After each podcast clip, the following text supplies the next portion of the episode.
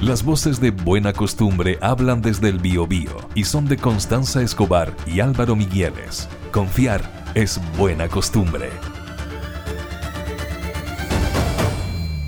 Vamos a la, actualidad del proceso constitucional y vamos a volver a conversar en estos 10 minutos que tenemos disponibles con quien probablemente más sabe, más cerca ha estado de este proceso, porque lo ha seguido eh, desde de primera fuente cuando nadie lo pescaba. Entonces ahora, bueno, eh, hemos leído su columna en el mostrador, de, estamos hablando de Danilo Herrera, quien eh, ha estado con nosotros, tuvimos la fortuna que él aceptó nuestra invitación hace bastante tiempo a conversar del proceso constitucional y hemos aprendido mucho con Danilo Herrera, analista político y experto en esta materia. ¿Cómo estás, Danilo? Bienvenido a una costumbre nuevamente. Hola, hola. Estás? Hola, hola, muchas gracias por la invitación. Se habían olvidado de mí, pensaba. No, no, no, no, al contrario, nos habíamos acordado harto de ti. Oye, Danilo, eh, es bien, fíjate, complejo abordar este asunto porque hay tanta arista que a mí me gustaría partir por lo, por lo grueso ¿ah? y que pudieras tú eh, posicionarnos, tanto a nosotros como a la audiencia de buena costumbre, respecto de en qué momento se encuentra el proceso constitucional, en qué momento estamos. No sé si lo, puedes resumir, Danilo, para que todos podamos entenderlo. Bueno, pasamos una comisión experta que elaboró un anteproyecto, después eh, nos tocó elegir a los consejeros, los consejeros tomaron ese anteproyecto, le hicieron modificaciones, después volvió a la comisión experta y la comisión experta le propuso observaciones al Consejo Constitucional. Mm. Y, ya esas, esas observaciones fueron votadas. Ayer. Y donde eh, ayer, claro. Ayer terminaron de votar, partieron el lunes, lunes y martes. Y las, la, ahora las observaciones que no fueron apoyadas, hay, habían tres opciones ayer, el lunes y, ayer.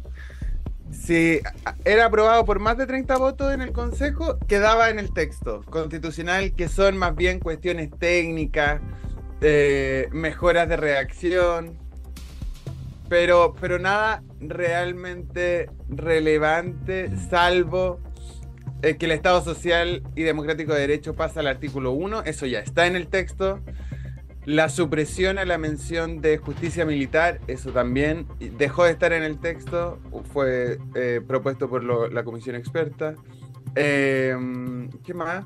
El mecanismo de reemplazo constitucional, que es algo complejo de explicar, pero cuando en algún momento, si esta constitución se aprueba, en algún momento queremos cambiar la constitución, había un complejo mecanismo de reemplazo, eso también se eliminó a solicitud de los... De los eh, no a solicitud, eh, fue solicitado por, por los expertos y no pudo, no hubo espacio para, ponerlo en el, en el texto según el Consejo. Y así varias, varias cosas ya quedaron en el texto como paridad de eh, salida, que que es más bien un equilibrio de género que asegura el 40% de los escaños en las próximas dos elecciones. La, derecha está muy molesta con eso. Oye, Danilo, pero, y esto. Pero ellos votaron a favor. Sí, pero lo que pasa es que los parlamentarios. votó a favor. Claro, los parlamentarios son los que están molestos, digamos, en lo que estuve leyendo. Oye, eh, Danilo, pero. Y ahora, perdón, solo para terminar. Sí, sí. Eh, y ahora hay un listado de observaciones del, de la comisión experta que no lograron los 30 votos. Y fueron, eh, y ahora pasan a una comisión mixta. Pasan a una comisión mixta y ahí hay varios temas, eh, no candentes, pero discutibles o polémicos, polémicos. Hay varias discusiones polémicas y esto va a ser, hoy día se juntan a las 3 de la tarde, eh, es la es la sesión para, para comenzar a eligen su presidente, se ponen de acuerdo el funcionamiento. Y entre viernes y lunes debería terminar esta, esta, esta comisión mixta que va a volver a revisar. Son 12, ¿verdad? La comisión mixta, la comisión mixta la forman 12, 12 personas. La forman 12, 6 expertos y 6 consejeros, pero de estos son 7 de derecha y 5 de izquierda. Mm. Eh, y recordemos, o no, eh, y les cuento que la comisión mixta toma acuerdo por siete, los mismos siete que tiene la derecha. Entonces, claro, es un problema. Eh, no, hay, no va a haber ningún, ningún incentivo para que haya un acuerdo más amplio que esos siete votos de la derecha.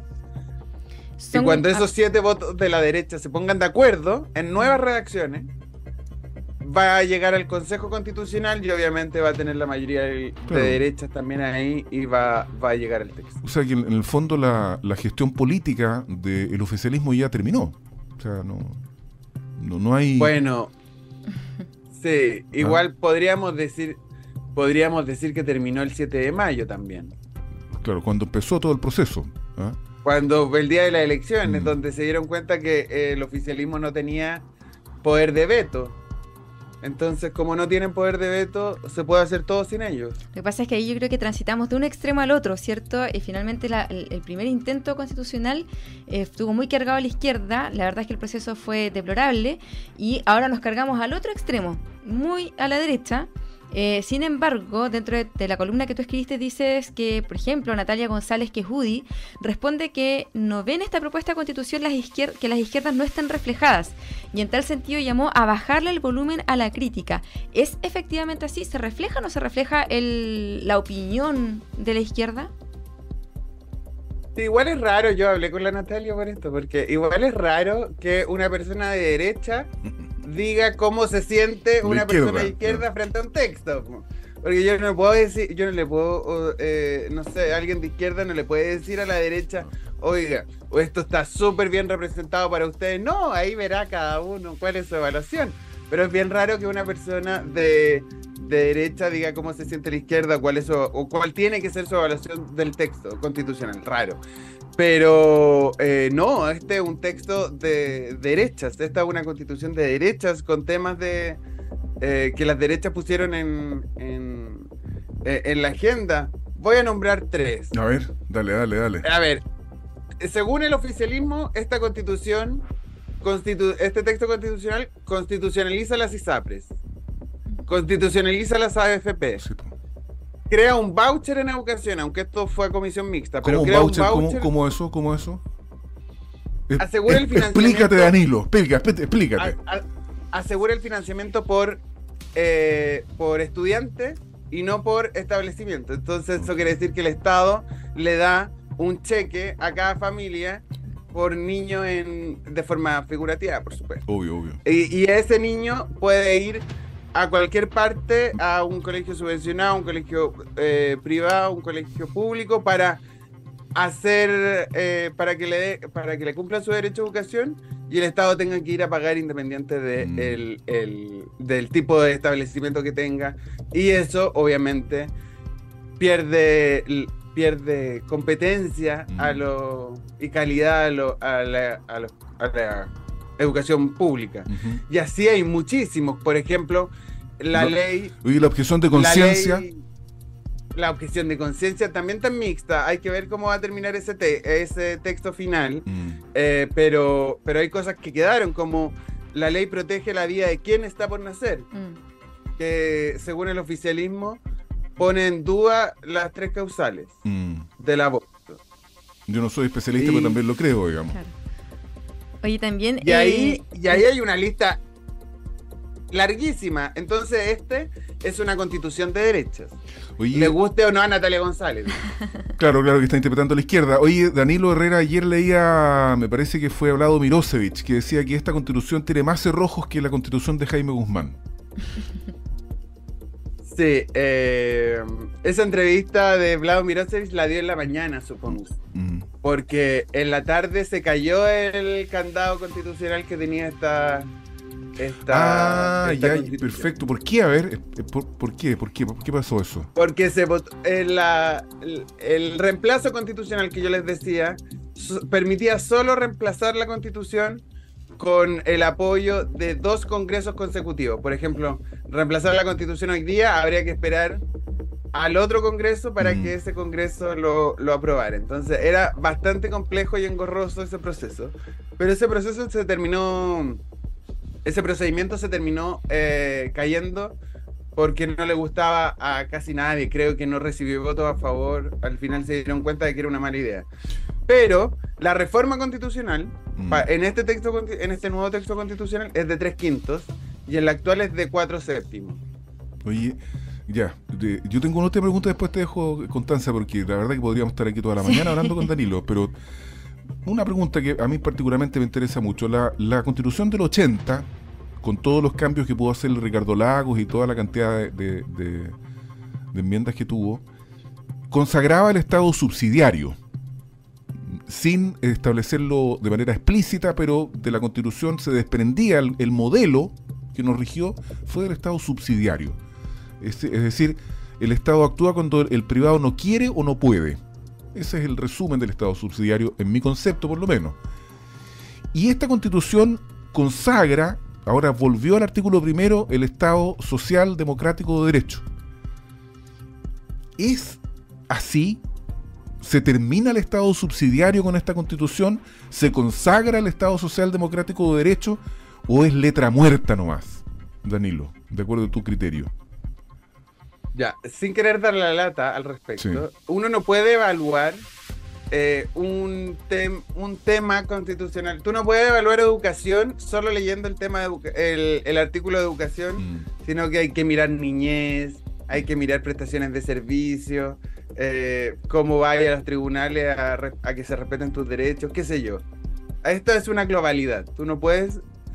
Eh, sí, claramente hay un. una. Hay el artículo 1, en su inciso 4 o 5, creo, quedó que el que Chile es un Estado social y democrático de derecho, ¿no es cierto? Mm. Yo no podría decir, ok, de hecho, se va a escuchar mucho esta es una constitución, un Estado social y democrático de derecho como quería la izquierda, por ejemplo. Mm. Pero la izquierda responde, bueno, pero esto no es que no sea suficiente, sino que eh, es un poco hasta mentiroso. Porque tienes la constitucionalización de la AFP, de la ISAPRE, eh, hay una... El, el, el trabajo, el desarrollo que va a tener el Estado en esta constitución es más o menos lo mismo que tenemos ahora. Mm. Eh, no hay ningún cambio sustantivo al respecto del funcionamiento del Estado para el cumplimiento de derechos de las personas. No hay ninguno. O sea, en pensiones constitucionalizamos ISAPRE. o sea, AFP. En salud tenemos la ISAPRE. Entonces, ¿cuál el, en educación tenemos un voucher en educación? Eh, ¿Cuál es, el, ¿Cuál es el cambio real? Porque se habla mucho de avance y retroceso. Esta constitución tiene avance, por supuesto. Si se escribe en el 2023, ¿cómo no va a tener avance? Tiene un capítulo de, medio ambiente, tiene cuestiones sobre cuidado. O sea, hay avance, obviamente. Mm. Pero también tiene increíble retroceso. Como lo que estábamos, los que, los que el oficialismo acusa de privatización de el aseguramiento de salud y pensión. Danilo, eh, ya estamos, ¿cierto?, a nada de que salga el texto definitivo y estamos muy próximos también a, que a, las elecciones, al plebiscito. Eh, de cara a esto, ¿qué tan importante es lo que pueda ocurrir en estos últimos días previos a que tengamos el texto final? ¿Qué tan importante es eh, la flexibilidad que logre presentar republicanos y, la derecha en general? para llegar a consensos y a un texto que sea un poquito más eh, transversal, ¿cierto? Que no, sea, que no se mantenga todavía como un texto de derecho. ¿Hay cabida o no hay cabida eso? Y depende de eso el éxito en el plebiscito, ¿no? Claro, porque aquí en tu columna del mostrador tú dices, el oficialismo se hunde en la resignación. ¿ah? Una nota, ya, una nota, ya, bajémosle el pelo, pero es una columna, creo yo. El oficialismo se hunde en la resignación, dices tú, Danilo, ahí en el mostrador. Sí, claro, porque, porque hay un espacio. A ver, si la pregunta es si el texto puede mejorar, claro que va a mejorar. Mm. O sea, la redacción de, por ejemplo, la, norma que dice que los extranjeros que ingresen a territorio nacional de forma clandestina sean expulsados en el menor tiempo posible. Que al parecer es muy popular, no sé, mm. pero, pero es poesía eso, porque no va. Igual hay que tener un, un, eh, un procedimiento reglado jurídico administrativo para que este tema eh, ocurra, entonces es raro. Si te interesa, si, si, te interesa ese tema, si te interesa contribuciones, porque eso también va mixta, las contribuciones también van a mixta, la exención de pago de contribuciones en la primera vivienda también va mixta. Eh, grave amenaza, grave amenaza terrorista como causal para declarar estado de sitio. De hecho, eh, hay gente muy preocupada por esto porque una consejera republicana dijo que con esto se podría declarar estado de sitio en la Araucanía, en el norte por migración y en el resto del país por narcotráfico. Entonces, eh, está todo, todo el país en estado de sitio es, complejo. Pero si, si, les interesan estos temas, por ejemplo, mm. eh, uno podría decir, mira, todavía no podemos, no, no es, no es posible tomar una decisión, digamos, porque, mira, el, el tema que más me importa está en la comisión mixta que me voy a enterar el próximo viernes, este viernes o el próximo lunes de, de qué va a pasar. Pero, pero el texto no va a cambiar en lo sustantivo. ¿Y gana la prueba o gana a favor o en contra, Danilo? ¿Qué gana? ¿Cuál es tu predicción? ¿Te juegas por alguna o no? Yo creo que es absurdo pensar que va a ganar el a favor hoy día. Creo que es imposible pensarlo. Pero quedan dos meses. Y hemos visto las buenas campañas que hace la derecha, las últimas dos, y republicano en particular, pero la derecha también. O sea, la campaña del rechazo republicano casi no participó, era una, era una propuesta de Chile Vamos. Eh, y, y, les fue espléndido. Entonces yo, si fuera oficialista, tendría temor al menos. Y no estaría tan confiado como algunos parecen estar. Pucha, se nos fue, se nos fue el tiempo, Danilo.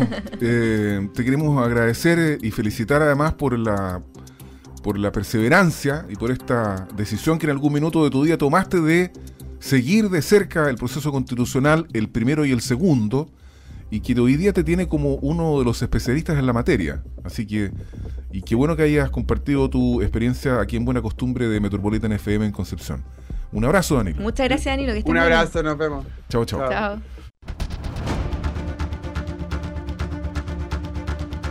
Buena Costumbre de Metropolitan 885 FM es también una emisión multiplataforma para empezar el día informados.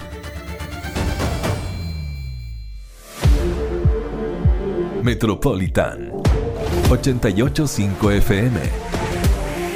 Somos tendencia.